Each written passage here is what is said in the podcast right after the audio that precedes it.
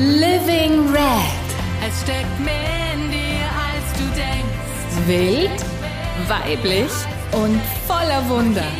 Ich bin Alexandra Pichler und das hier ist mein Podcast für Frauen, die sich endlich wieder spüren wollen. Meine Liebe, diesmal habe ich einen Wunsch an dich am Anfang. Bevor du dir die Folge anhörst, organisier dir einen Block und einen Stift, denn du wirst in den nächsten rund 60 Minuten ja, es dauert diesmal ein bisschen länger, aber es ist wirklich, es ist extremst wertvoller Inhalt rund um deine Gesundheit und um das, wie du dich wieder fit, attraktiv und sexy fühlen kannst. Ich hatte eine medizinische Koryphäe bei mir zu Gast, ich kann es gar nicht anders sagen, und zwar Dr. Ute Horbach. Ich kenne sie schon seit Jahren und sie begleitet mich schon seit Jahren. Und sie ist einer der Menschen, der sehr, sehr wichtig war, dass es mir heute so geht, wie es mir geht und über das plaudern wir. Ich verrate dir Geheimnisse von mir. Und sie wird sehr viel aus medizinischer Sicht berichten und sie wird dir sehr viele Basics einfach nur verraten, was du in deinem Alltag tun kannst, damit du dich wieder wohlfühlst. Nimm das Wichtigste mit, beginn einfach nur ein oder zwei Dinge auszuprobieren und du wirst sehen, du wirst Wunder erleben. Viel Spaß! Ich freue mich total, dass ich heute mit einem ganz wichtigen Menschen sprechen darf, der mir sehr, sehr gut getan hat in meiner gesundheitlichen und persönlichen Entwicklung. Das darf ich jetzt wirklich sagen, das muss ich dir sagen. Und zwar ist es meine Ärztin, die mich schon seit Jahren begleitet. Und ihr Name ist Dr. Ute Horbach. Sie ist für mich ein ganzheitliches, wandelndes Kompendium, medizinisch gesagt, auf zwei Beinen. Also ich kenne niemanden, wirklich, Ute, das muss ich wirklich sagen, ich kenne ja niemanden, der so ein Wissen und der vor allem, es gibt so wenig Menschen, die, denen es wirklich um die Ursache geht und denen es um die Wurzel geht und denen es um das Ganzheitliche geht. Und dieses, da bin ich so froh, dass ich dich kennenlernen durfte und dass du mich und unsere Familie schon seit Jahren begleitest und uns in vielerlei Hinsicht heilen konntest. Und jetzt bin ich froh, hier sein zu dürfen und dich zu interviewen, um einfach so auch diese Basics und dieses, was jeder im Alltag einfach sich selber Gutes tun kann und wie man auch wirklich sich selbst helfen kann und was das so gibt, so diese einfachen Tricks und auch ernährungstechnisch und was dir so wichtig ist, was du auch deinen Patienten immer gerne weitergibst, um über das zu plaudern. So, das wird eine lange Einführung. Liebe Alexandra, das hat mich jetzt sehr berührt. Das hat so noch gar niemand zu mir gesagt. Und das, ich habe jetzt richtig eine Gänsehaut bekommen. Und ähm, man sieht sich selbst ja oft ganz anders, als andere einen wahrnehmen. Und mir ist es wirklich ein Anliegen, seitdem ich Medizin praktiziere, das ist ja nun schon viele Jahrzehnte, die Ursache von Erkrankungen herauszufinden oder was Gesundheit ausmacht, eigentlich die Regeln, die Naturgesetze ähm, wieder zu beleben. Das ist ja gar nichts Neues, sondern das ist leider verloren gegangen durch unsere technisierte Medizin, aber auch Lebensweise. Und äh, in meiner Praxis bin ich eigentlich wie eine Detektivin unterwegs. Mhm. Und es ist auch immer spannend, weil jeder Mensch ganz anders ist. Jeder bringt andere Teilaspekte mit, die man berücksichtigen muss. Deswegen so ein Standardrezept kann es eigentlich für jeden gar nicht geben. Und ich bin von Beruf Chirurgin ausgebildete und habe auch noch eine Zusatzausbildung, habe auch viele Jahre in der plastischen Chirurgie und Handchirurgie gearbeitet und habe aber immer die Krankenhausmedizin in der Akutmedizin sehr geschätzt, weil die kann wirklich viel Gutes tun. Aber wenn es um chronisch erkrankte Menschen geht, habe ich doch oft auch erleben müssen, auch heute ist das so, dass da keine Lösungen präsentiert werden, sondern dass der Schwerpunkt auf die Diagnosestellung gelegt wird, dass die Ärzte glücklich sind, wenn sie eine Diagnose ja. auf dem Entlassungsbrief haben und dass es oft äh, in meiner Praxis vorkommt, dass Menschen wirklich schon viele andere Ärzte kontaktiert haben, auch Krankenhäuser. Und die Entlassungsbriefe, die sehen dann so aus, dass da Verdachtsdiagnosen, ganz seltene Sachen draufstehen und nicht ein Satz, wie man da wieder rauskommt. Und das ist, denke ich mir immer, das kann doch nicht sein. Das kann doch nicht die Aufgabe eines Arztes oder einer Ärztin sein. Man muss doch den Menschen Wege zeigen können. Und ich genau, mein, meine Ausbildung ging die letzten Jahrzehnte dahingehend, dass ich mich gefragt habe, was ist die Ursache, was sind die Naturgesetze und wie kann ich es am besten vermitteln. Und so bin ich dann irgendwann auch auf die Meyer-Medizin gestoßen, als ich nach Vorarlberg gekommen bin. Der F.X. Meyer, der Franz Xaver Meyer, ist ja ein österreichischer Arzt, der vor etwa 70 Jahren schon gestorben ist. Und der hat schon entdeckt, dass Darmgesundheit ganz viel mit allgemeiner Gesundheit zu tun hat. Und dass allein die Bauchform, die Haltung, die Hautfarbe, die Spannung der Haut, Turgor, dass das schon Auskunft gibt, wo man einem Menschen helfen kann, wo es im Stoffwechsel hakt, welche Nahrungsmittel eventuell ungünstig sind für diesen Menschen. Jetzt hat dieser FX Meyer sicher auch nichts ganz Neues erfunden. Ich beschäftige mich auch mit der traditionellen chinesischen Heilkunde seit vielen Jahren, auch äh, im Ayurveda. Ähm, das ist mir auch sehr vertraut oder Schamanismus. In jeder Kultur gibt es das Wissen, dass der Darm wichtig ist? Das finde ich, muss ich dir jetzt kurz unterbrechen, ja. und das finde ich ja eben genau dieses Spezielle an dir oder diese Einzigartigkeit, die mir nirgends sonst wo begegnet ist am medizinischen Sektor. Dieses unglaubliche und auch dieses Interesse eben an diesem, an unterschiedlichen Bereichen und wie, wie man unterschiedlich, wie, wie die unterschiedlichen Ansätze und wo man im Endeffekt, so wie du das jetzt auch sagst, auch, ich finde immer, du, du machst dich manchmal fast zu klein für das, was du alles wirklich kannst und beherrschst. Die Ute ist eine Ärztin, da gibt's kein Wartezimmer in dem Sinn. Also sie nimmt sich die Zeit wirklich für den Menschen, der vor, der vor ihm sitzt. Ich habe noch nie einen Menschen erlebt, einen Arzt, der mitgeschrieben hat, ja, und, und der mit der wirklich die Fragen gestellt hat, hat dieses umfassende, wie geht's dem Menschen, auch psychisch, wie geht's dem Menschen, eben von der Ernährung, was isst du, wie ist dein Schlaf, also wirklich so weg von dieser Standardmedizin und das ist das, was ich so faszinierend gefunden habe an dir auch als Person und wo ich schon so viel von dir lernen durfte. Und jetzt zurückschließend auch auf die Meiermedizin. Also die Ute hat mich damals, Gott sei Dank habe ich auf sie gehört, das war vor eineinhalb Jahren, als es mir gar nicht gut gegangen ist. Also Gott sei Dank hat sie mir damals sehr ins Gewissen geredet und anhand von meiner Werte im Blut und im, im Stuhlgang und als die ganzen Darmbakterien, die nicht mehr gepasst haben und dieses ganzheitliche, dass ich mich wirklich auch zu dieser Meier-Medizin, zu dieser Meier-Kur ähm, entschlossen habe, das zu machen und das mir extrem geholfen hat. Und dieses ganzheitliche, auch wenn du sagst jetzt Maya, Ayurveda, auch Hormone, ähm, da konntest du mir ja auch schon, also diese natürlichen Hormone, also dieser ganzheitliche Ansatz, das ist immer genau dieses, was ich verstanden habe, um was es im Leben geht, dass du nie, und ich habe mir einen Satz von dir, der hat sich bei mir so eingebrannt. Dieser Satz, der hat, ja, der, wie du zu mir mal gesagt hast, ähm, so viele Kollegen behandeln nur zwei Quadratzentimeter vom Körper eines Menschen. Mhm. Und das ist mir so bewusst worden, dass du wirklich den Menschen immer nur als Ganzes sehen kannst. Also ein Mensch kann sich zwar ähm, halbwegs vernünftig ernähren, aber wenn er die ganze Zeit nur negative Gedanken denkt, wenn er, wenn Glaubenssätze in einem arbeiten, ja, dass du immer, dass du immer wirklich, und das finde ich, das schätze ich so sehr an dir, dass du auch immer an deiner Fragestellung sehr schnell den Menschen in eine, in eine Tiefe reinbringst, in, sich zu überlegen, wirklich ganz auf sein Leben ganzheitlich drauf zu schauen und auf sein Leben, auf seine Gedanken, auf diese ganze Basis. Und das finde ich so faszinierend. Also das, das ähm, hat mir in meiner Heilung und extrem geholfen. Also diese verschiedenen Ansätze und mich da auch teilweise weiter damit auseinanderzusetzen. Und ich wusste ja schon immer, seit ich dich kenne, dass du so Fan von dieser Meiermedizin bist. Aber ich konnte es erst selber, nachdem ich selber dort war, das über dann doch drei Monate, vier Monate wirklich durchgezogen habe, danach auch weiter.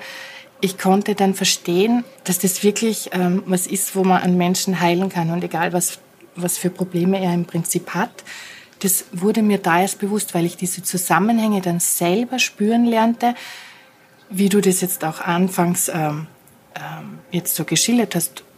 Du kannst am Anfang die anhand von der Haut, anhand von der Bauchform, anhand von dem Schlafverhalten und so. Das hat sich ja, bei mir hat sich ja alles verändert in meinem Leben. Also das ist wirklich unglaublich und das ist wirklich der Ursprung war, seit ich diese Meierkur gemacht habe. Und diese Basics, was in dem Meierkurs so, also das wäre mir sehr wichtig, dass wir auf das eingehen, was eigentlich wirklich so diese, warum das so wichtig ist und warum der Darm hier, wie der auf dein Schlafverhalten, auf deine Haut, auf deine Sexualität, im Prinzip auf alles so Einfluss nimmt. Ja, die Meiermedizin hat auch meine medizinische Tätigkeit sehr verändert. Als ich das vor 13 Jahren zum ersten Mal in einem professionellen Meierhotel kennenlernte, war ich sehr beeindruckt, was in 14 Tagen Meiermedizin passiert. Meiermedizin ist ja nichts Kompliziertes, sondern da wird zeitbegrenzt die Nahrung umgestellt. Da genau, weil viele verbinden ja noch immer, wenn man sagt Meierkur, ah ja, das ist Milch, die Milchsemmel. Milch und Semmel. Milchsemmel, das gibt es schon seit 20 Jahren in der Form gar nicht mehr. Selbstverständlich geht man heute auf die vielen Unverträglichkeiten, die es gibt, ein und mhm. da gibt es Alternativen. Also Milch und Semmel, so wie das vor 30, 40, 50 Jahren praktiziert worden ist, gibt es fast gar nicht mehr. Nur wenn das jemand explizit verträgt, kann man das natürlich machen, weil das eine günstige Kombination ist. Der FX Meyer hat damals einfach festgestellt, dass diese trockene Semmel hervorragend in Kombination mit einem Teelöffel Joghurt zum Beispiel geeignet ist, äh, eine Kauschulung vorzunehmen, weil die Kauschulung, das langsame Essen, also einen Speisebrei im Mund machen, ist ein wichtiger Bestandteil der Heilung. Ja, du hast zu mir mal gesagt, das ist im Prinzip 50 Prozent. Das ist die also, halbe Gesundung. Genau, die halbe Gesundung. Das ist, das ist antientzündlich auch. Antientzündlich und nicht nur antientzündlich. In dem Moment, wo man antientzündlich arbeitet, kann man auch Nährstoffe besser aufnehmen, weil wenn man einen leicht entzündeten Darm hat. Das haben ja ganz viele, alleine stressbedingt, das merkt man ja gar nicht, das tut ja oft gar nicht weh, bedeutet das immer, dass Nährstoffe von den Darmbakterien erstens nicht so gut hergestellt werden können, das sind auch ganz neue Erkenntnisse, und dass die auch nicht so gut aufgenommen werden können. Also es gibt so vier Grundpfeiler in der Meiermedizin. Das sind die vier S, also diese Buchstaben S. Und das erste wäre die Schonung. Schonung bedeutet, dass man zeitlich begrenzt ein leicht verdauliches Essen zu sich nimmt. Leicht verdaulich heißt immer ähnlich wie Kleinkindkost, keine Rohkost. Mhm. Und ähm, man dünstet, man gart, man bekommt Getreide, Gemüsegerichte, man kann aber auch mal helles Fleisch oder Fisch essen. Mhm. Also es ist keineswegs so, dass man da richtig hungert. Und das ist eine ideale Kost auch für Berufstätige. Diese Kost gab es früher in dem Sinne nicht. Die nennt man milde Ableitungsdiät. Und ähm, früher hat man ganz oft richtig gehungert. Das ist heute für den modernen Mensch, der so viele Belastungen hat, äh, gar nicht mehr durchführbar. Also ich habe die besten Erfahrungen gemacht mit der milden Ableitungsdiät und die ist auch sehr gut in den Alltag integrierbar. Das wäre also das Erste ist. Also das bedeutet, Zeitlich begrenzt nimmt man leicht verdauliches Essen zu sich. Idealerweise sind das sechs Wochen. Man kann das natürlich auch eine Woche machen oder zwei Wochen. Das läuft bei mir aber eher unter der Rubrik Wellness. Da fühlt man sich auch besser und das, mhm. die Energie ist besser. Aber das ist auch schnell wieder verpufft, wenn man gar nichts davon mitnimmt, was das sonst noch bedeutet. Und erfahrungsgemäß auch das Gehirn, das weiß man aus der Neuropsychologie, in zwei Wochen kann man sich nicht so richtig umstellen, auch der mhm. Stoffwechsel nicht. Mhm. Also sinnvoll ist, ob man jetzt nun das stationär in einem Hotel macht oder ambulant, so wie ich das auch hier in meiner Praxis anbiete, sind insgesamt sechs Wochen, weil dann findet eine richtige Heilung statt. Mhm. Da, da können Krankheiten, sofern sie nicht allzu gravierend sind, also Krebs kann man nicht in sechs Wochen heilen, mit der Meyer-Medizin auch nicht, Autoimmunerkrankungen auch nicht, aber so Sachen wie Akne oder Neurodermitis oder auch ähm, chronische Verstopfungen, Colitis ulcerosa, da kann man wirklich die Basis so in Ordnung bringen. Das heißt, wenn man dann später mit anderem noch weitermacht, kann man richtige, also genau. gravierende Verbesserungen erreichen. Und manchmal, das hängt natürlich auch von dem Einzelnen ab, wie konsequent er das umsetzen kann oder möchte, kann, können auch Heilungen äh, stattfinden. Aber als Basis äh, bin ich wirklich begeistert von der Meiermedizin. Jetzt haben wir das erste S, das zweite S, das steht für Säuberung.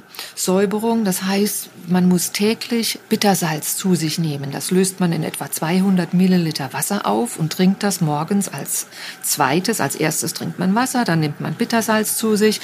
Das hat die Funktion, dass, da es ein Salz ist, zieht das natürlich, oh, da entsteht ja ein osmotischer Gradient, zieht das Wasser in das Darmlumen und es kommt zu Durchfall. Aber es soll auf gar keinen Fall ein Durchfall sein, der nicht kontrollierbar ist, wo man dann im Alltag auf der Arbeit einen Stress hat, sondern ein kontrollierbarer, weicher Stuhl soll da zwei bis dreimal am Tag entstehen und äh, ist ganz wichtig, weil man möchte ja auch Giftstoffe ausscheiden und das Darmepithel, das verkrustet ist, dass sich das ablöst und ausgeschieden wird, dass es weniger Autotoxikation äh, stattfindet. Das heißt, wenn man je dünner der Stuhlgang ist, je weniger, je kürzer ist ja die Kontaktzeit zwischen Darminnerem, dem Stuhlgang und der Darmwand, sodass weniger Giftstoffe wieder aufgenommen werden können.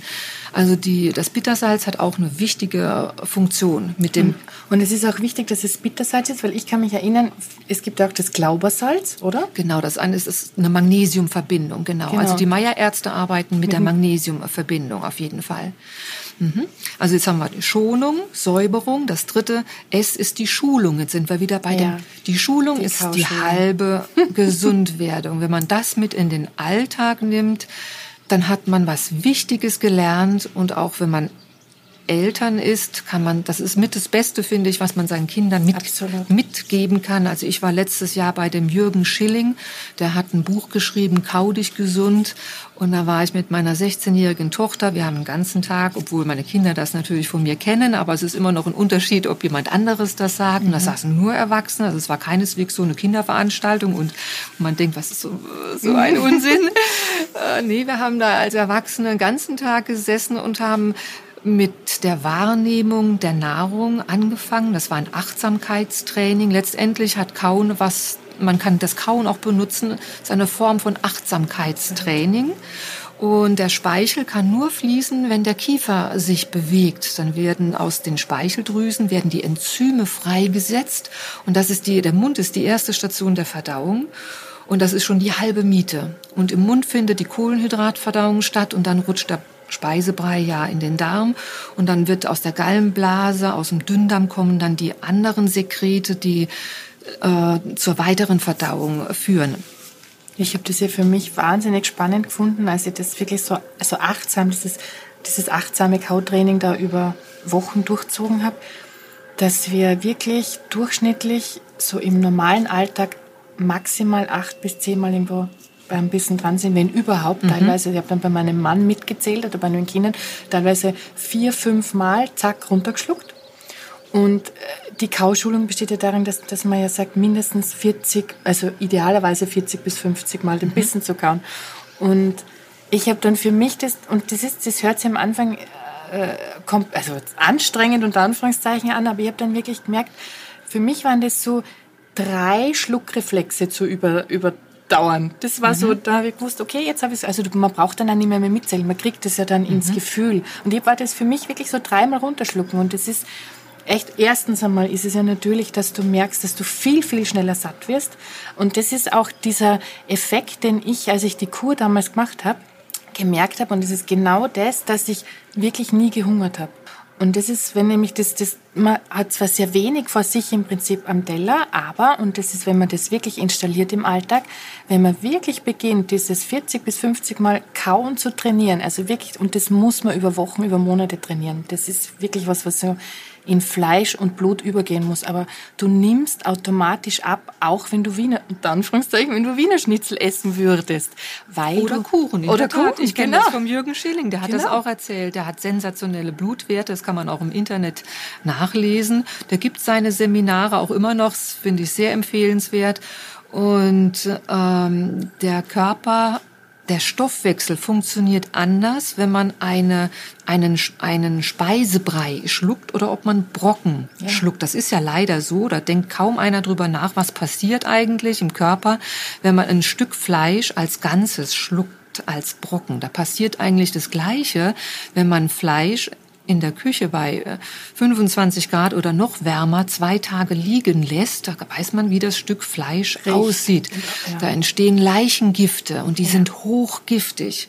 Und diese Giftgase, die müssen von der Leber abgebaut werden. Wenn man jetzt zum Beispiel Rohkost nicht kaut, also Salat zum Beispiel, dann entstehen Gär Gase. Das kann man sich ja auch vorstellen. Man weiß ja auch, wie Apfelsaft entsteht. Wenn da noch Zucker dazu kommt, das brodelt dann vor sich hin. Und diese Gärgase, Fäulnisgase belasten die Leber. Die Leber wiederum ist unser wichtigstes Stoffwechselorgan. Da werden auch ähm, Eiweiß, ähm, Eiweiße zusammengesetzt. Da entstehen zum Teil auch Hormone. Und das kann alles nicht so gut funktionieren, wenn die Leber mit dem Abbau von, diesen, von dieser permanenten Fäulnis und Gärung beschäftigt ist. Deswegen, das, was mich so begeistert hat bei der Meyer-Medizin, spätestens nach zwei, drei Wochen, wird der Mensch ganz ruhig. Das, der wird zentriert, die Haut mhm. wird ganz klar, die wird bei älteren Menschen, die wird faltenfrei. Es geht Richtung faltenfrei. Man sieht also wirklich 10, 15 Jahre jünger. Also ab, absolut. wenn man 30 ist, sieht man das natürlich nicht so. Aber ab 50, da sieht man total jung aus. Die Haut wird hell, die Flecken gehen weg. Und Besenreiser können äh, zurückgehen. Das sind alles Säureerkrankungen letztendlich. Ja. Und das kann man mit keinem Creme-Tiegel erreichen, sage ich Absolut. immer. Und der Ausspruch auch aus dem Ayurveda, das ist auch in den alten Kulturen bekannt, Schönheit kommt von innen. Das kann ich nur so bestätigen. Also wenn man das mal sechs Wochen macht, das mhm. ist unglaublich. Und das mhm. kostet außer Disziplin eigentlich gar nichts. Und genau. ich bin ein Fan von einfachen, kostenfreien Dingen, die jedem äh, eigentlich zur Verfügung genau. stehen. Also ich wurde dann danach wirklich, also ich habe zwei Wochen die Kur stationär durchgezogen damals ja. in Teneriffa und dann habe ich das noch also es war von Anfang Februar bis Ende Juni habe ich das eigentlich sehr diszipliniert weiter durchgezogen und wirklich nach zwei Monaten, also mich haben Leute angesprochen, die haben geglaubt, ich war hauttechnisch, genau, ich habe keine Ahnung, genau. ich habe Straffungen ja, genau, oder ich kenne auch solche Botox, keine Ahnung, also niemand hat mir das also das hat man beim plastischen Chirurgen Ja, genau, also das war wirklich, das war und und was natürlich also wo ich das habe ich wirklich gemerkt, wie sich ähm, überhaupt die Geschmacksnerven an sich ja, verändern. Man wird viel empfindlicher, ja. der Geruchssinn wird ganz fein und man die, kann Qualität gut unterscheiden. Absolut. Also zum Beispiel schlechte Fette oder wenn man an einer Pommesbude vorbeigeht und dieses, nicht mehr das essen. ekelt einen mhm. richtig an. Genau, mhm. man möchte es eigentlich mhm. gar nicht mehr mhm. sich antun. Und ich kann mich nur erinnern, also für mich war immer die zwei Laster, unter Anführungszeichen, die ich seitdem, seit ja, eineinhalb Jahren wirklich abgelegt habe. Ich habe eigentlich jetzt rückblickend betrachtet doch relativ viel oder viel, aber regelmäßig Alkohol konsumiert. Also das war einfach so wirklich dieses sich was gönnen, am Abend eine Flasche Prosecco aufmachen, dann gemeinsam sitzen und die trinkt man dann aus und das doch so mhm. drei, viermal die Woche und dann vielleicht mal weggehen. Also so dieses und ich trinke seitdem wirklich so gut wie keinen Alkohol mehr, also in dieser Zeit gar keinen. Mhm und den Kaffee. Also mhm. damals, ich kann mich noch erinnern, wie, wie ich dich auch gefragt habe, Mensch, könnte ich dieser Cappuccino in der Früh, das war für mich so mein Genussmittel. Also das mhm. war für mich so mein, das war fast so wie mein, mein Dessert, mein Naschen, mhm. das gönne ich mir.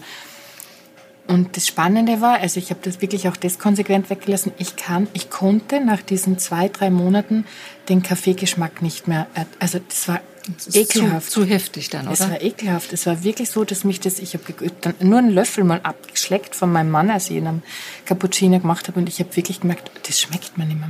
Mhm. Und wir haben wirklich automat, wir haben so viele Dinge zu schmecken begonnen und das habe ich so faszinierend gefunden, weil ich ja immer so Fan davon bin, wenn es äh, automatisch geht, wenn es ohne Druck geht, wenn es mhm. ohne Zwang geht und du das gern machst. Also natürlich habe ich viel Bewegung in Kombination gemacht, ich habe wirklich für mich hat die Erkenntnis gehabt, Alkohol wegzulassen und Kaffee wegzulassen, hat bei mir ganz, ganz viel bewirkt.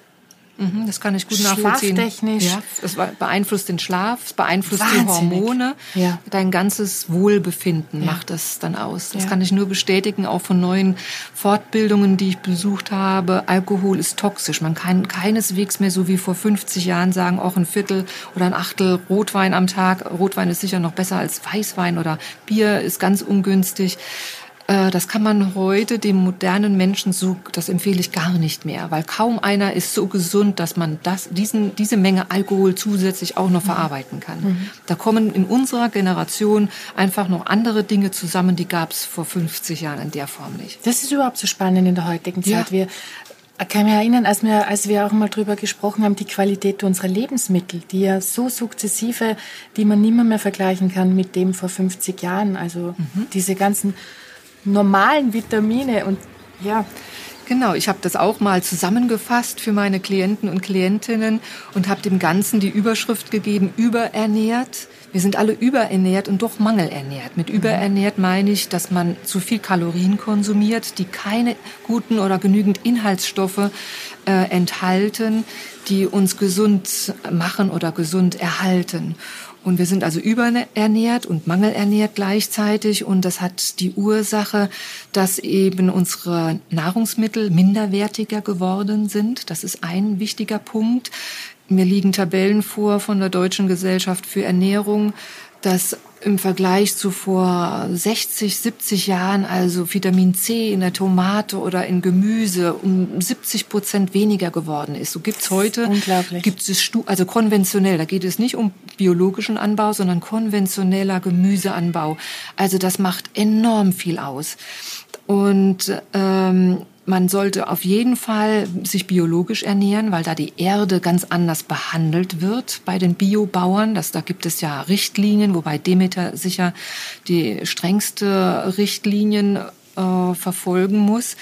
Und selbstverständlich ist es so, wenn die Erde mineralienhaltig ist, ist es auch das Gemüse. Da denken viele gar nicht drüber nach. Eine Stufe vorher muss man denken. Wenn es nicht in der Erde drin ist, kann es ja auch nicht im Gemüse drin sein. Und wenn die Erde ausgebeutet wird, immer da eine Monokultur stattfindet und nur grob drüber gedüngt, dann kann ja auch im Gemüse nichts Richtiges drin sein, so wie früher, wie das eben früher gemacht worden ist. Das ist eine Ursache, warum wir alle zu Nährstoffmängeln tendieren.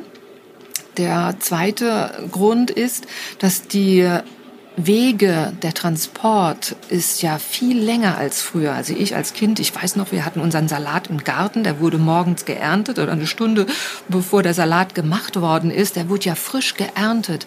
Weil ich weiß auch, wenn der Salat drei Tage lang im Bioladen liegt, der sinkt der Vitamin C-Gehalt auch täglich. Mhm. Das heißt, das würde ich mir, das würde ich auch nicht kaufen.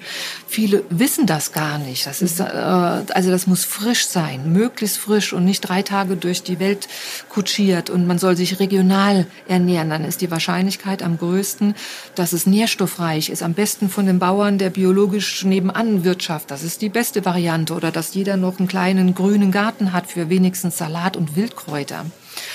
Und ähm, dann kommt hinzu, dass wir heute eine erhöhte Schwermetallbelastung haben. Wir sind, wir sind mit mehr Giftstoffen konfrontiert und die Entgiftungsfunktionen wiederum, die brauchen auch Nährstoffe, um funktionieren zu können. Das heißt, wir brauchen mehr Nährstoffe als früher, haben aber viel weniger Nährstoffe als früher in unserem Essen. Dann kommt noch hinzu, dass wir im Vergleich zu 1950 zum Beispiel überwiegend mehr sitzende Tätigkeit verrichten. Die Menschen früher haben viel körperlich auch schwer gearbeitet und haben viel mehr Kalorien verbraucht. Das heißt, die haben das auch verbrennt, verbrannt, was, was sie zugeführt haben. Und heute ist es so, wenn man viele Kalorien zu sich nimmt und die eben nicht in Form von Bewegung verbrennt, dann äh, nimmt man automatisch zu, ohne dass die Nährstoffversorgung optimiert ist. Mhm. Genau, das sind so, und die Stressbelastung, die darf nicht unberücksichtigt bleiben. Äh, bei Stress, das weiß man heute auch, passieren ganz viele, werden ganz viele Stoffwechselvorgänge im Körper verändert. Stress bedeutet auch immer, dass die Atmung sich verändert.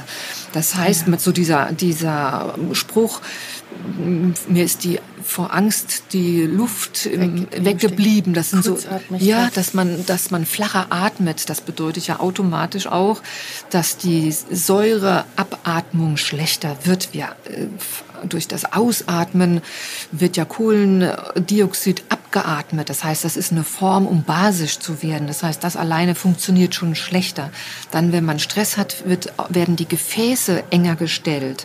Und dann, das Gefäßengstellung bedeutet auch immer, dass die Organe schlechter mit Blut versorgt werden und mit Sauerstoff. Das heißt, die funktionieren tendenziell auch dann schlechter. Also Stress hat eine ganz, einen ganz hohen Stellenwert in der, äh, in der Heilung. Den sollte man wirklich sich klar machen, dass der sehr schädliche Wirkungen hat, genau wie Nikotin. Also Stress und Nikotin sind heute, wenn man sich was Gutes tun will, sollte man nicht rauchen, definitiv nicht rauchen und den Stress möglichst reduzieren, weil dann die Sauerstoffversorgung um ein Vielfaches besser wird. Weil Sauerstoff ist mit das Wichtigste. Wenn man so, wenn man weiß, Sauerstoff, Wasser oder Nahrung, wenn man die drei so sich vorstellt, man kann vier bis sechs Wochen ohne Nahrung leben, bevor man stirbt. Man kann vier bis sechs Tage ohne Trinken überleben, ohne dass man stirbt.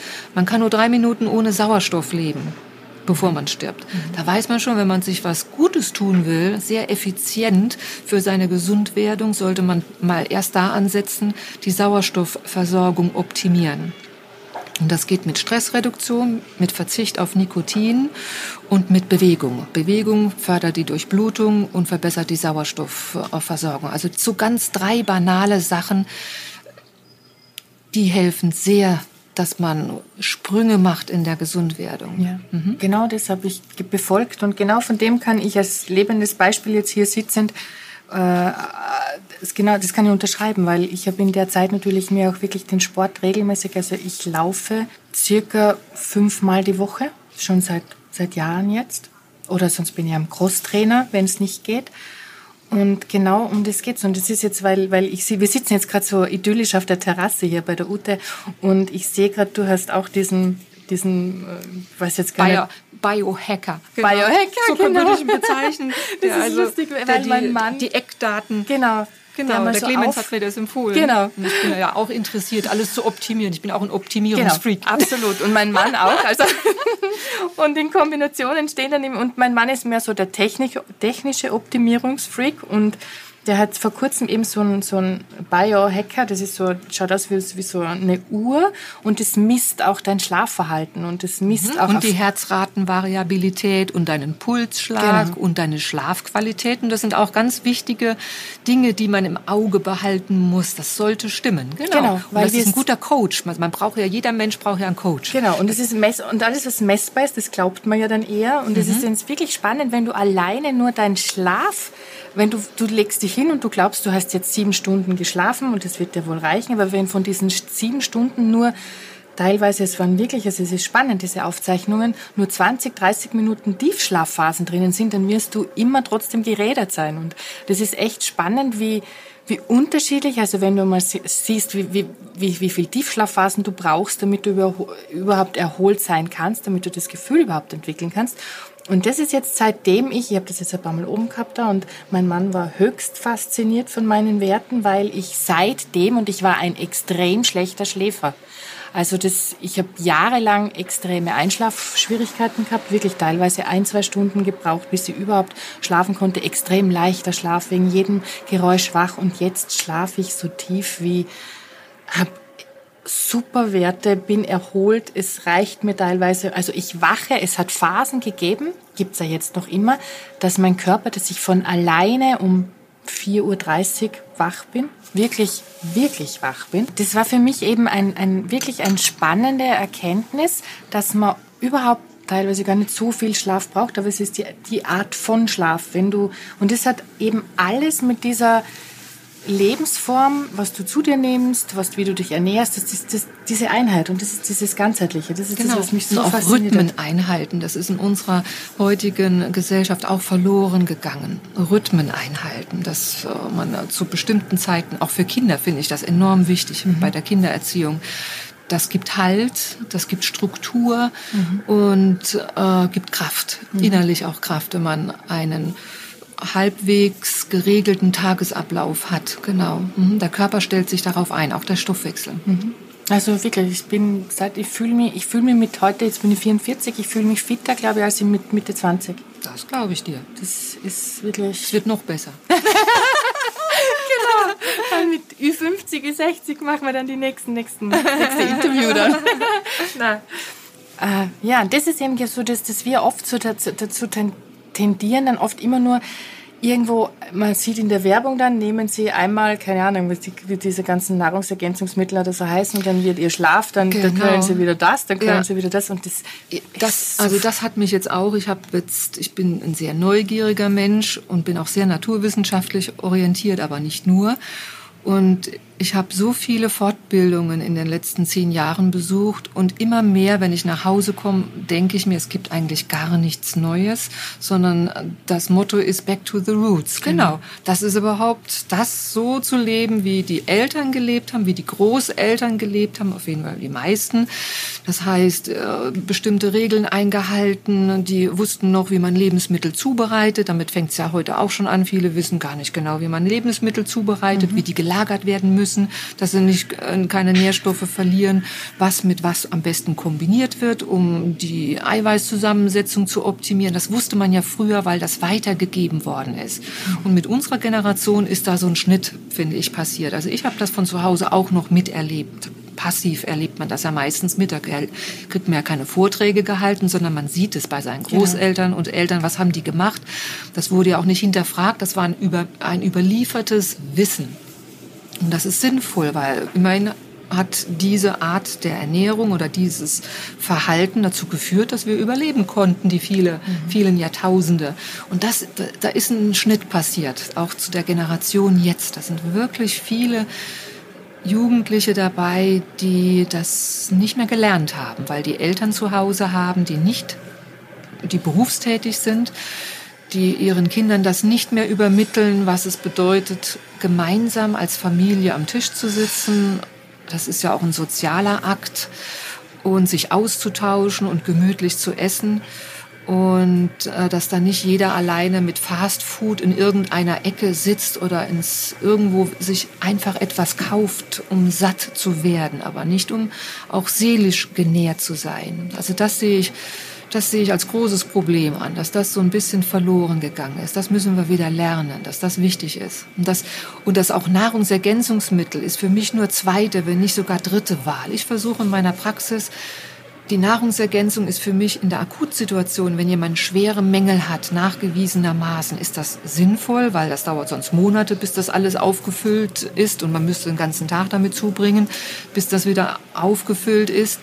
Aber auf Dauer sollte man ja doch den, das Augenmerk auf die Nahrung legen. Wo kann ich meine Nährstoffe herbekommen? Und da bin ich auch immer unterwegs mit tollen Kochbüchern, mit traditioneller Ernährung, dass man wieder weiß, wo kann ich meine Nährstoffe herbekommen. Mhm. Ja, ich, überlege jetzt gerade, ähm, was hast du sonst noch? Genau, ich, wir waren ja vorhin bei den vier. Hauptpfeilern der Meiermedizin. Ja, jetzt, haben, jetzt, haben wir, jetzt, haben wir alle, Drei, jetzt haben wir alle vier zusammen. Das letzte war, ist das Substitution. Das heißt, mit Ergänzung von von Mängeln. Das heißt, wenn ich im Labor feststelle, da ist Magnesium zu tief oder Vitamin D3 oder die B-Vitaminmängel, dass diese Gelegenheit der Kur nutzt man auch, um das zu, wieder aufzufüllen. Also diese vier S, das eine war also Schonung, dann die Säuberung des Darmes mittels Bittersalz, dann kommt die Schulung, das ist die Kauschulung.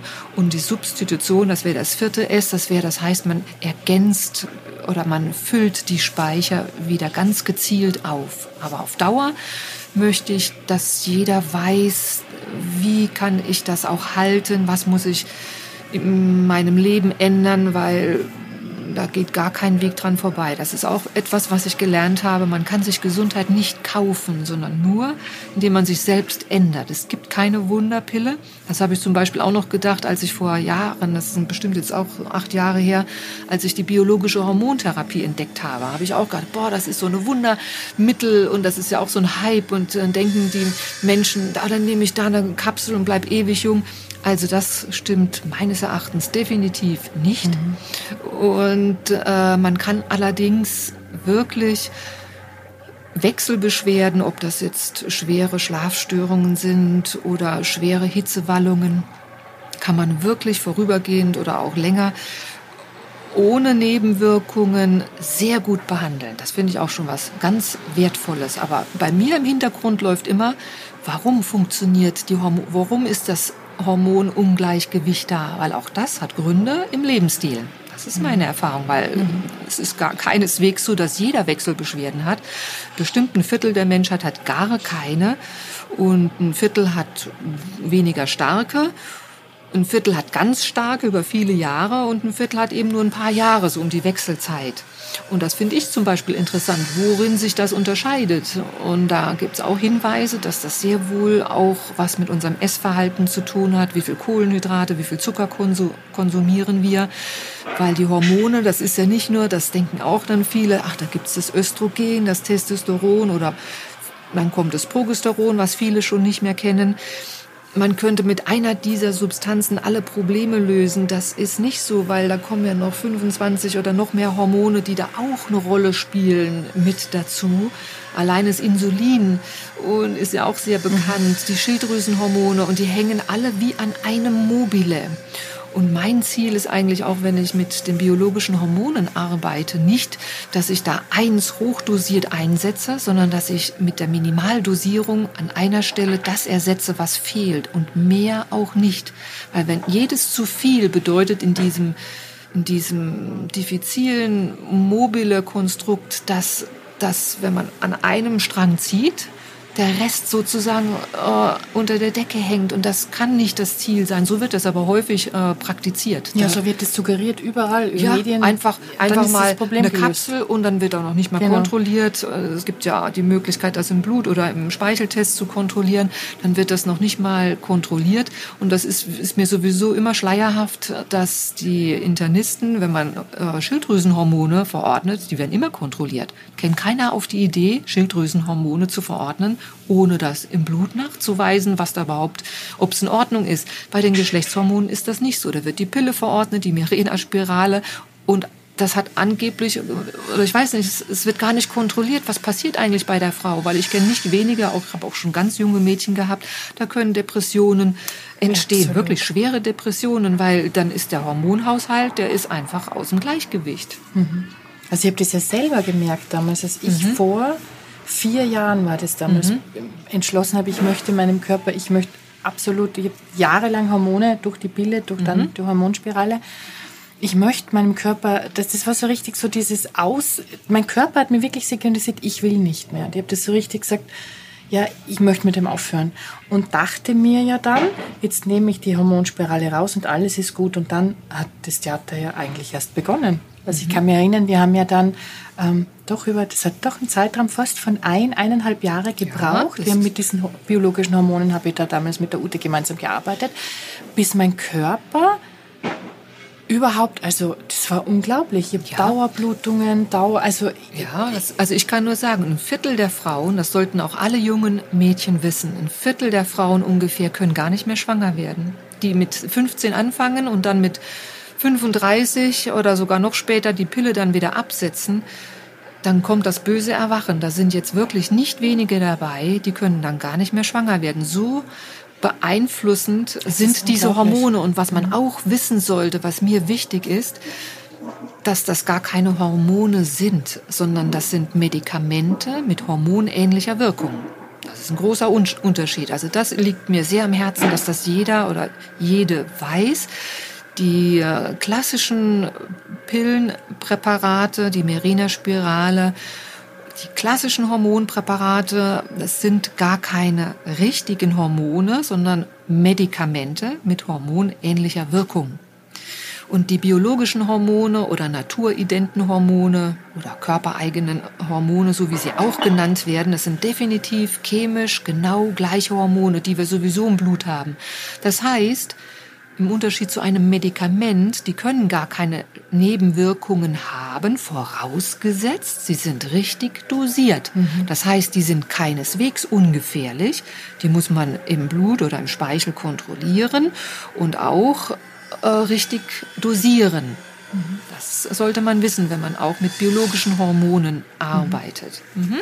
Mhm. Also für mich war das für mich war das ja so spannend. Auswirkungen, die das sonst, also wo man niemals dran denken würde. Ich kann mich erinnern, ich hatte jahrelang mit Augentrockenheit zu kämpfen.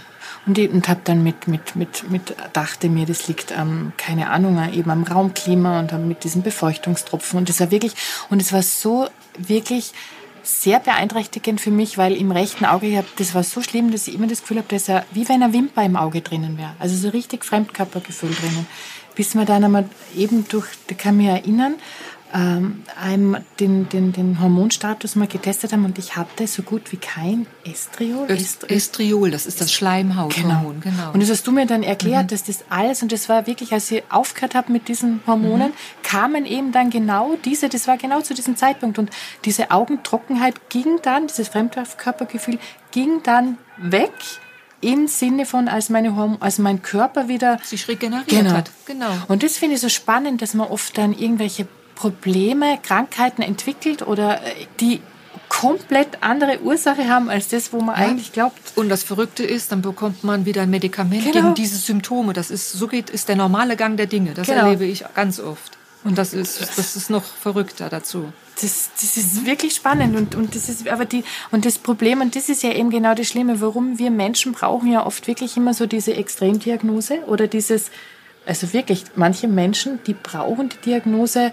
Krebs oder was auch immer, um endlich hinzuschauen, um endlich irgendwas an sich einmal den Blick drauf zu werfen, wie lebe ich, was denke ich, was mache ich, damit ich überhaupt einmal was verändere. Und das ist ja, wo, wo wir jetzt sprechen, natürlich, das hört sich für jemand, der so normal dahin lebt, sehr anstrengend und stressig an, wenn man sagt, okay, man muss auf das verzichten, man sollte auf das, man sollte da, da, da, da, da. Also es hört sich am Anfang immer so schwierig, das, das schaffe ich ja alles nicht, weil dann ist das Leben ja nicht mehr mehr lebenswert. Also so würde ich jetzt wahrscheinlich vor einigen Jahren, wenn ich mir da jetzt zugehört hat, über das, was wir im Kleinen jetzt so sprechen, würde ich mir denken, "Ah, das tue ich mir nicht an.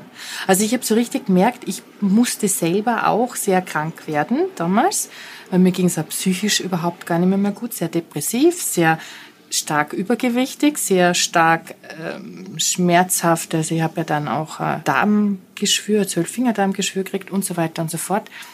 Ähm, dass ich ernsthaft bei mir mal wirklich so diese kleinen Dinge, dass ich es mir wert, jetzt, jetzt, jetzt bringe ich es auf den Punkt, dass ich es mir wert war, mich so zu behandeln und einmal hinzuschauen, was läuft da wirklich und dass ich das einmal durchgezogen habe, wirklich was zu verändern. Weil wir Menschen einfach zu faul sind, präventiv sinnvolle Dinge zu tun. Das, das behaupte ich jetzt einfach. Ich kenne es von mir selber. Es ist Stimmt, wir sind alle egal. bequem. Das, wir sind alle bequem, das stimmt. wir Man sich- brauchen immer irgendwas, was man so, so und jetzt irgendwie die Diagnose oder was auch Mhm. immer, was dann so richtig rausbringt einmal aus diesem.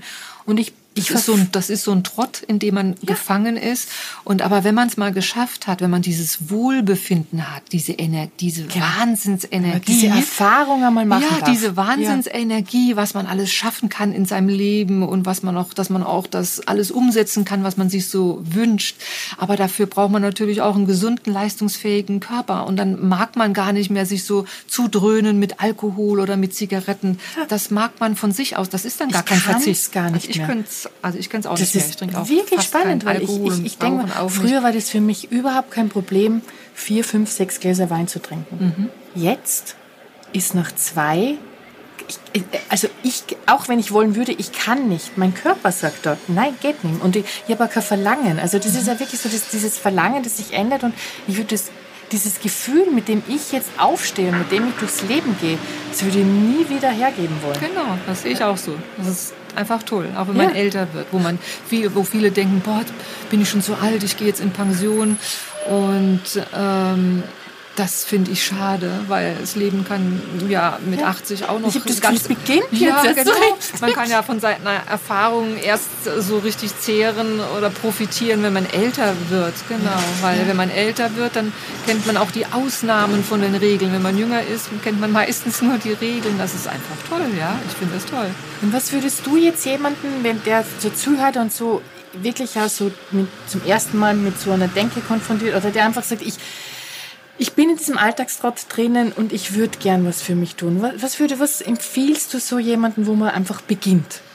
Ich würde mal den Urlaub statt irgendwo an einem Strand rumzuliegen oder ein Buffet zu konsumieren, sich wirklich in einer FX Meyer Klinik Stimmt, ja. einmieten. Da hat man es am einfachsten. Da kann man mal sehen, wie man sich fühlt nach zwei Wochen. Ich habe Ja. das schon häufiger gemacht bei Freunden oder Freundinnen. Und die waren alle begeistert. Und die machen das alle immer wieder, seit Jahren, immer wieder. Ich bin ja dir auch sehr dankbar, mhm. weil als ich mich damals so entschlossen ja? habe, vor eineinhalb Jahren, hast du mir den Tipp mit Teneriffa gegeben. Mhm. Also ich weiß jetzt durch die Corona-Krise keine Ahnung, ob es das jetzt noch gibt oder wie das sich das gibt's noch. Die machen im Oktober, im Oktober wieder auf. Hoffentlich. Ja, aber das mhm. war ja wirklich, also das war wirklich ein genau diese Kombi. Es war traumhaft schön, mhm. traumhaft schönes Zimmer, wunderbares, äh, also Ambiente, wirklich mit Meerblick und Pool und Massagen und mhm. es ist wirklich so dieses und nebenbei dieses Gesunden und mhm. dieses, dieses stimmt. Also das ist ja toll, kann, kann ich jetzt auch empfehlen. Also dort war ich. Es gibt natürlich in unterschiedlichen Ländern. Also es, es gibt ganz viele äh, Kurkliniken, auch in Österreich gibt es ganz viele, auch schöne Kurkliniken. Äh, am Bodensee gibt es eine. Das kann man sich ja aussuchen. Auch, genau, wo es einem hinzieht. Ja, wo es einem gefällt. Aber dann hat man mal die Gelegenheit, ein gutes Essen zu bekommen, weil was für mich im Urlaub immer wichtig ist, das ist ein gutes Essen. Und mhm. ich sehe immer wieder, was angeboten wird, das ist, das ist fatal. Also auch diese Brunchkultur, mhm. das alles zu viel, mhm. zu süß das kann so nichts werden. Mhm. Das stumpft ab. Das stumpft auch die Gefühle ab, wenn man sowas isst. Das ist mhm. meine Erfahrung. Und zweite Frage, was würdest du, also ich habe, ich bin ja zutiefst dankbar, eben wie ich das am Anfang schon gesagt habe, dass wir dich kennenlernen durften, weil das möchte ich jetzt auch noch erzählen, weil das einfach ganz, ganz wichtig war. Ähm, die Ute hat auch damals meine, jetzt ist sie, jetzt wird sie 14, aber sie war damals sieben, meine Tochter, ähm, auch war maßgeblich daran beteiligt, dass auch sie, meine Tochter hatte damals mit sieben schon extreme Magen-Darm-Probleme, mit, mit Bauchschmerzen über Monate, extreme Bauchschmerzen. Und wo wir damals sogar wirklich eine, eine äh, Magenspiegelung im, im, im Krankenhaus machen mussten. Und die Schulmedizin dort bei der Untersuchung nicht wirklich was gefunden hat. Also sie hat, damals schon, die Untersuchung hat ergeben, dass der Darm entzündet war stellenweise und der Magen. Es konnten Rötungen, aber im, im Stuhl, also in diesen, das, auf das will ich jetzt noch hin, in diesen normalen Untersuchungen, in diesen Routineuntersuchungen, wo Blut und, und mhm. Urin, da war nichts zu finden. Also sie, ich bin einfach heimgeschickt worden mit meiner siebenjährigen Tochter sie finden nichts, ich soll ihnen in der Früh einfach Magenschutztabletten geben. Was mein Mutterinstinkt damals schon als bescheuert empfunden hat, weil jeder weiß, was das für Hämmer sind und das kann ja nicht die Lösung sein. Und Gott sei Dank hat die, die Ute an meiner Seite. Und das war für mich so dieses Spannende. Ich glaube, das wissen auch die wenigsten, weil ich wusste das auch nicht. Ich dachte mir immer, wenn wir irgendwo in ein Krankenhaus gehen oder zum klassisch praktischen Arzt gehen, Internisten gehen, jeder untersucht dasselbe. Also wenn der mein Blut abnimmt und Stuhl, dann ist das so mhm. quasi, das ist jetzt das Ergebnis. Und ich habe durch dich erst lernen dürfen, dass das, dass das Weltenunterschiede sind, was da getestet wird und wie da getestet wird. Und da würde ich dich auch noch bitten, wenn du da kurz äh, noch darauf eingehen würdest, äh, warum das oft äh, nicht aussagekräftig ist, würde ich jetzt sogar sagen, aber warum die nichts finden. Das liegt meines Erachtens an mehreren Punkten. Die meisten Ärzte haben die Ausbildung dafür nicht. Also ich bin schon auf sehr speziellen Ausbildungen unterwegs. Also Nahrungsmittelunverträglichkeiten sind ja jetzt nichts Exotisches. Aber die äh, professionellen Tests, die man hierfür machen kann. Da braucht man spezielle Labore. Und zum Beispiel hier in der Umgebung kenne ich kein Labor, das das so mhm. macht. Da fängt es mit an. Und die Labore machen das deswegen nicht, weil es nicht genügend Ärzte gibt, die das anordnen. Weil warum sollte ein Labor sich äh, teure Geräte anschaffen? Weil ich hatte solche Gespräche äh, schon, äh, wenn das gar nicht genutzt wird. Das ist ja für das Labor auch dann ein Minusgeschäft. Das kann das sich gar nicht leisten, sowas dann äh, sich hinzustellen. Auch in Deutschland gibt es fünf, sechs große Labore, die sehr spezialisiert sind. Und mit denen, die kenne ich alle, die sind alle super gut. Und ich schicke meine Blutwerte, wo man testen kann, ob man auf Gluten oder das Milchcasein oder Hühnerei oder was auch immer ob da Unverträglichkeiten bestehen. Dann kann man natürlich auch im ganz normalen Blut Dinge herausfinden, die könnte man auch hier vor Ort herausfinden, wenn man es denn ankreuzen würde oder für wichtig empfinden würde. Also ich kann es persönlich nicht nachvollziehen. Ich würde etliche, also ich habe, würde ich mal behaupten, eine Zusammenstellung, die würde ich als präventiv äh, bezeichnen. Und das sollte man wissen. Da gehört die Abklärung der Schilddrüse dazu, wie der Eisenspiegel ist. Homozystein ist der, der Marker für Arteriosklerose und indirekten Hinweis für B-Vitamine. Der wird fast nie beim Hausarzt bestimmt. Dann gehört der Vitamin D-Spiegel dazu auf jeden Fall. Dazu muss man wissen, dass Vitamin D3 gar kein Vitamin ist. Das wurde vor Jahren falsch benannt. Und das ist ein Hormon. Weiß man schon, Hormone haben an allen Zellen eine gravierende, wichtige Wirkung. Deswegen kann man, kann es sich keiner leisten, einen Vitamin D3-Mangel zu haben. Also solche Sachen, das wird inzwischen schon öfter bestimmt, aber das ist ja nur ein Teil des Blut. Ganz ähm, schade finde ich, dass die, das Wissen um das Darmmikrobiom noch so in den Kinderschuhen steckt. Man weiß heute, man kann mit einer ganz einfachen Stuhluntersuchung feststellen, habe ich einen durchlässigen Darm, habe ich Darmentzündungen, habe ich Blut im Stuhl. Das ist das der einzige Marker, der meistens vom Hausarzt gemacht wird. Dann ähm, wie sitzt, wie reagiert das Immunsystem im Darm? Wie sind die Bakterien zueinander? Das kann auch mit Übergewicht zu tun haben, dass man nicht abnimmt, aber gibt auch Hinweise, wo kann ich das Immunsystem unterstützen. Was mich selber fasziniert, ich lerne das monatlich, gibt es neue Erkenntnisse. Also mhm. vor, als ich studiert habe vor 40 Jahren, da wusste man davon gar nichts. Also es sind alles Dinge, die ich auch in den letzten 20 Jahren dauernd am Lernen bin. Und ich finde das so spannend. Also es gibt Bakteriengruppen im Darm, die einen stellen Schleim her und zwar ist unsere gesamte vom Mund bis zum Enddarm mit einer Schleimhautschutzschicht ausgekleidet. Und die ist wie äh, der Lack am Auto, so stelle ich mir das immer vor. Und wenn diese, wenn wir nicht genügend Bakterien haben, die diese Schleimhautschutzschicht produzieren, dann, äh, dann kommen da so kleine Durchgänge, wie Löcher in den Darm und dann kommen Bestandteile in unseren Körper, die man normalerweise ausscheiden würde. Und so wird dann das Immunsystem dauernd getriggert. So entstehen Autoimmunerkrankungen wie Hashimoto. Das ist ja zum Beispiel eine Schilddrüsenerkrankung, wo Autoantikörper gegen die Schilddrüse entstehen. Das sind häufig, also sehr viel mehr Frauen davon betroffen als Männer. Das hat ganz viel auch zusätzlich mit Stress zu tun. Das hat ganz viel mit dem Hormonhaushalt zu tun und, ähm, und ganz viel mit dem Darm. Die Ursache ist häufig so ein durchlässiger Darm und dann kommen da Eiweißbestandteile ins Blut, die da gar normalerweise nicht hingehören. Und dann fängt das Immunsystem an zu arbeiten und wendet oder produziert Antikörper gegen eigenes Körpergewebe plötzlich. Das ist einfach dann falsch äh, programmiert durch gewisse, wenn mehrere Faktoren eine Rolle spielen. Und es ist dieses Leaky Gut. Leaky Gut, genau. genau Leaky ja. heißt durchlässig und Gut heißt auf Englisch Darm. Mhm. Leaky Gut oder diese Silent Inflammations, mhm.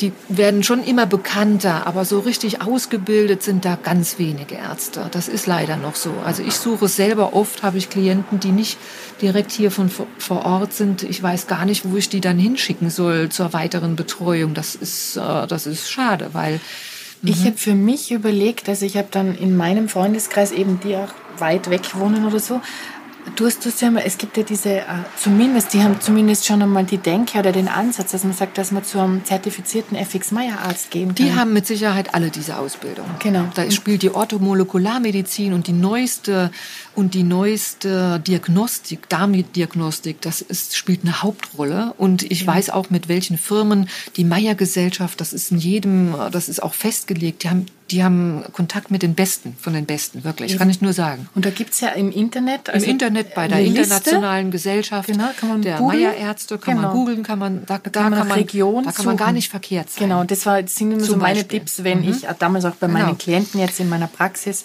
mhm. äh, wenn wenn es ums körperlich Gesundheit und die in Deutschland mhm. oder waren, habe ich mhm. gesagt, schau mal, es gibt zertifizierte genau. Ärzte. Mhm. Das wäre mal für mich so der Tipp, wo man mal beginnen kann. Weil genau. das ist ja für mich, das ist faszinierend. Ich möchte noch äh, die Geschichte fertig erzählen mit meiner Tochter. Also die hatte dann massive Lebensmittelunverträglichkeiten.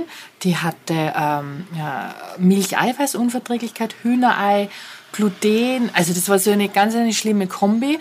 Und wir haben dann über, ich kann mich auch erinnern, weil du gesagt hast, bei Kindern, da ist ja der Heilungsprozess, funktioniert noch viel schneller, mhm. drei Monate. Mhm. Und meine Tochter hat das ja wirklich brav durchgezogen und ähm, die hatte wirklich, also es war ganz massiv, die hat jeden Abend Krämpfe gehabt und hat geweint und wir haben wirklich Theater gehabt. War das nicht nach und zwei Wochen schon viel besser? Genau. Und das war genau das, was ich jetzt eben sagen. Du, du hast zu mir damals gesagt, du wirst sehen, wenn ihr das nach zwei Wochen wird sie keine Schmerzen mehr haben und nach drei Monaten ist sie geheilt. Und genau so war das auch. Also es war vielleicht sogar nach zehn Tagen schon. Mhm. Als wir diese Diät, es war natürlich schon nicht ohne, von heute auf morgen, wir haben siebenjährigen Kind, also, und mhm. sie hat das aber wirklich, aber aus, aus eigen, also weil aus sie eigener wirklich, Not ja, Prinzip. Also das war, die hat so gelitten drunter. Und ähm, ich war nach zehn Tagen schmerzfrei und mhm. nach drei Monaten. Und, und das will, will ich eben darauf hinweisen noch. Und die, die Empfehlung vom Kinderarzt im Krankenhaus war Magenschutztabletten. Sie finden nichts. Und das ist so dieses Faszinierende und deshalb hat mir, finde find ich eben diese, diese, im Prinzip auch diese Meiermedizin oder diese Darmgesundheit, also mir ist wirklich dadurch bewusst worden, einerseits eben durch mein Kind, einerseits von mir selber, ähm, dass ich so sehr gespürt habe, wie sehr Darmgesundheit auf allen Ebenen, ob dein psychisches Wohlbefinden, deine Libido, deine wirklich deine Freude am Leben an sich, wie genau. sehr das genau. wirklich mit dem Darm zu tun hat. Und dieses das, das sehe ich wirklich immer bei den Kuren. Ich bin so erstaunt, das ist ja nun kein üppiges Essen. Man hungert nicht, aber ein üppiges Essen ist es nicht. Man hat keine Nachtische, was man so äh, oft konsumiert vielleicht. Und trotzdem, die Menschen blühen auf. Ich vergleiche das immer wieder am Anfang ist man wie so eine welke mhm. Blume und dann gehen die Blätter und die Blüten mhm. gehen auf. So sieht man eigentlich aus nach sechs Wochen, wie das mhm. blühende Leben in genau. Person, oder? So ist das genau. doch. Mir geht's ja immer ums Erblühen und das ist für mich immer so wichtig, dass ich mal diesen Aspekt reinbringe und deshalb bin ich froh, dass ich die Ute da interviewen durfte.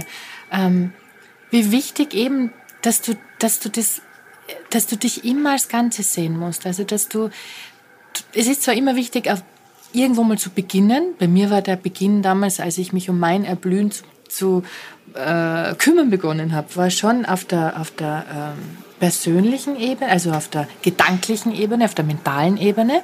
Das war der Beginn vor, hm, ja, auch schon mehr als sieben Jahren. Aber ich habe gemerkt, du musst, der Körper, der Körper folgt und der Körper gibt dir zeitgleich immer die Signale und, und, und andere machen den anderen Weg, die beginnen körperlich, die beginnen, ich mache jetzt vielleicht eine Kur also und ich, ich merke den Unterschied, ja. wie sich allein schon meine Gedanken verändern, wie du dich plötzlich leicht fühlen beginnst, mhm. wie das Wort Leichtigkeit, wie du das spüren kannst. Und das ist für mich das mhm. Faszinierende. Das ist das, wo ich so sehr Menschen dafür begeistern will wieder und vor allem Frauen, weil es ist schon so, dass wir Frauen und mit Kindererziehung und mit Haushalt und mit Job mhm. und mit allem mehrfach belastet einfach. Wahnsinn, ja. Mhm. Du kannst selber, ja, also mehrfach Ute muss ich auch, ja. auch alleinerziehend über mhm. Jahre hat schupft da, also bewundernswert, mhm. bewundernswert und was sie, was was wir da uns Gutes tun können als Frau, wo wir einfach irgendwo beginnen. Der eine spricht, fühlt sich vom ich mache jetzt mal äh, Achtsamkeitstraining, ich fange mit Yoga an, ich fange mit äh, ich lasse jetzt mal, oder du einfach nur die Schritt ist, ich beginne mal raus aus meinem Alltag, aus diesem Trott und ich mache irgendwas anderes, weil, also anders im Sinne von anders machen, weil du kannst nur was verändern, wenn du irgendwas zu ändern beginnst aus deinem genau. täglichen Genau, es wäre irre anzunehmen, dass man sich verändern kann, ohne im Äußeren etwas anders zu machen. Genau. Das wäre verrückt anzunehmen. Ich glaube, das ist ein Spruch vom Albert Einstein. Das ist, das wäre verrückt, dass das anzunehmen, genau. dass das funktioniert. Genau. Und so, was ich auch eine gute Vorstellung finde, wenn man psychische Probleme hat, sollte man sich eher um seinen Körper kümmern.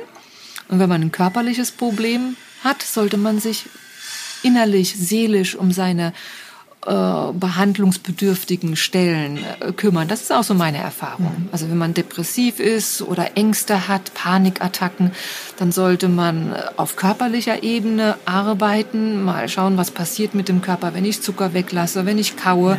Ja. das ist gigantisch, was dann an Emotionen verändert wird. Und wenn man eher ein körperliches Problem hat, sollte man mal nachfragen, was geht in mir vor, dass ich das habe, weil unser unsere Seele hat ja im Prinzip nur den Körper, um mit uns zu kommunizieren. Und es ist klug, da genau hinzuschauen, welches Organ ist erkrankt, was möchte mir das vielleicht sagen. Mhm. Das ist ja dieser Spruch, den haben wir schon mal genannt, geh du vor, sagt die Seele zum genau. Körper, auf mich hört er ja nicht. Ja, genau, das habe ich damit ich gemeint. krank werden. Ja, dann muss, ich krank dann muss er auf dich hören.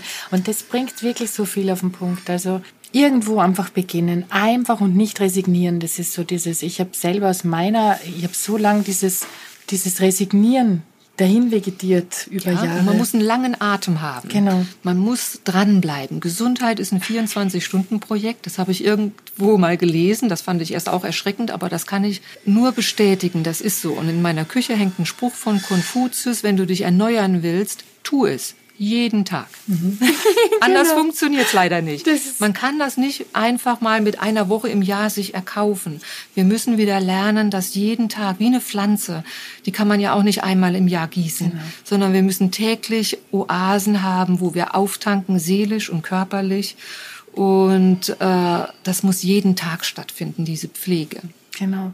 Und im, und im Gegenzug aber auch wichtig, wenn man wenn man es mal eine Zeit lang nicht schafft, dass man nicht aufgibt so schnell, Genau. sondern das jeden Tag. Also bei mir ist es genauso. Das ist, da gibt's Phasen, da gibt's Wochen. Da funktioniert es nicht so gut. Da sündigt man halt Genau. aber einfach der oft. Mensch hat ein, ein ganz großes Potenzial, sich zu regenerieren. Genau. Auch wenn man Krebs hat. Ich sehe immer wieder, man kann eigentlich fast alles wieder stoppen und rückgängig machen. Ja. Das ist die gute Nachricht. Ja. Man, nur der Aufwand wird dann, je länger man wartet, der wird größer. Aber eigentlich kann man fast alles äh, stoppen und wieder rückgängig machen, wieder funktionsfähig machen. Das finde ich erstaunlich am Menschen. Das fasziniert mich an dem, an dem Menschen heute noch. Also, dass wir so gemacht sind, dass wir doch sehr viel aushalten und die ersten Erkrankungen eigentlich meistens mit 50 erst so entstehen, wo es anfängt weh zu tun und vorher behandeln wir unsere Körper oder auch die Seelen ziemlich schlecht und nähren sie viel zu wenig und trotzdem steckt man das mehr oder minder weg, bis dann, bis es, bis es nicht mehr geht. Aber das ist eine lange Zeit. Das, ist eine lange Zeit. Und man muss ja wirklich, kein Körperteil ist ja auch äh, im Prinzip älter als sieben Jahre, weil wir sagen, die Zelle Ja. Erneuert sich alle sieben Jahre. Es ist ja ein spannender Gedanke. Also dieser Gedanke, den finde ich eben genau so, dass man sich das mal vor Augen und bewusst macht und dass man, dass man sich dann mental auch wirklich so hinstellt und sagt, ich schaffe das, ich kann das schaffen, das ist das Ziel und egal, was das Umfeld mir versucht einzureden, oder mich abzuhalten oder das ist doch ein Blödsinn. Einfach einmal selber versuchen und sich mit so neuen Dingen und, und, und anderen Meinungen einmal auseinanderzusetzen. Also das ist genauso diese, diese Geschichte. Also das ist sich auch vielleicht jetzt auf gesundheitlicher Ebene nicht immer nur auf die Meinung des Hausarztes, den man schon seit 20 Jahren hat. Also ich sage immer, jeder Topf findet seinen Deckel und jeder Patient findet auch den passenden Arzt, wenn er Genau. denn möchte. Und da kann man schon dran sehen, es gibt ja auch ganz äh, viele Menschen, die möchten gar nichts ändern in seinem Leben. Das muss Wichtiger ich leider, Punkt. das liegt nicht nur an den Ärzten, Wichtiger muss man Punkt. gerechterweise sagen, sondern jeder findet sein Pendant. Und wenn es gibt ganz viele Menschen, die wollen nichts ändern, die wollen dafür eine Pille schlucken, auch wenn sie nichts hilft und das Problem noch verstärkt. So ist es leider. Genau. Und viele wollen auch in ihrer Opferhaltung bleiben, weil als Opfer kriegt man natürlich auch Aufmerksamkeit. Also das ist genau diese Geschichte, mal selber zu hinterfragen, was will ich eigentlich und wenn ich was will, Genau, da habe ich auch einen ganz netten Spruch bei meiner Freundin gesehen. Wenn du in deinem Leben nichts ändern willst, dann ist die Opferrolle die beste Rolle Genau. für dich. ja, muss man also sich entscheiden, ob man die Opferrolle will oder ob man Gestalter seines Lebens sein möchte. Das ist Genau. die, das ist eigentlich die Frage schlechthin. Genau. Und dann muss man die entsprechenden Schritte initiieren. Also werde zum Gestalter, das finde ich auch ganz, ganz schöne abschließende Worte. Genau, werde zum Gestalter oder Gestalterin deines Lebens. Genau. Starte durch. Starte durch. Egal Nimm wie alt, Leben in du die bist Hand. nie zu alt. Ja, es wird immer, es wird immer besser. Ja, genau. Also ich danke dir viel, vielmals für den ganzen Input und für diese, hoffentlich für diese Inspiration, da dass vielleicht die eine oder andere Hörerin da jetzt einmal sich auf den Weg auch aufmacht. Ich freue mich, dass du dabei warst und ich hoffe wirklich, dass du was mitnehmen konntest und es geht immer darum, kümmere dich um dein Erblühen, sei wild, weiblich und voller Wunder. Alles Liebe, deine Alexandra. Vielen Dank, dass du mich eingeladen hast und ich wünsche euch alles Gute auf eurem Weg. Habt einfach Mut. Genau. Dankeschön und tschüss, bis zum nächsten Mal.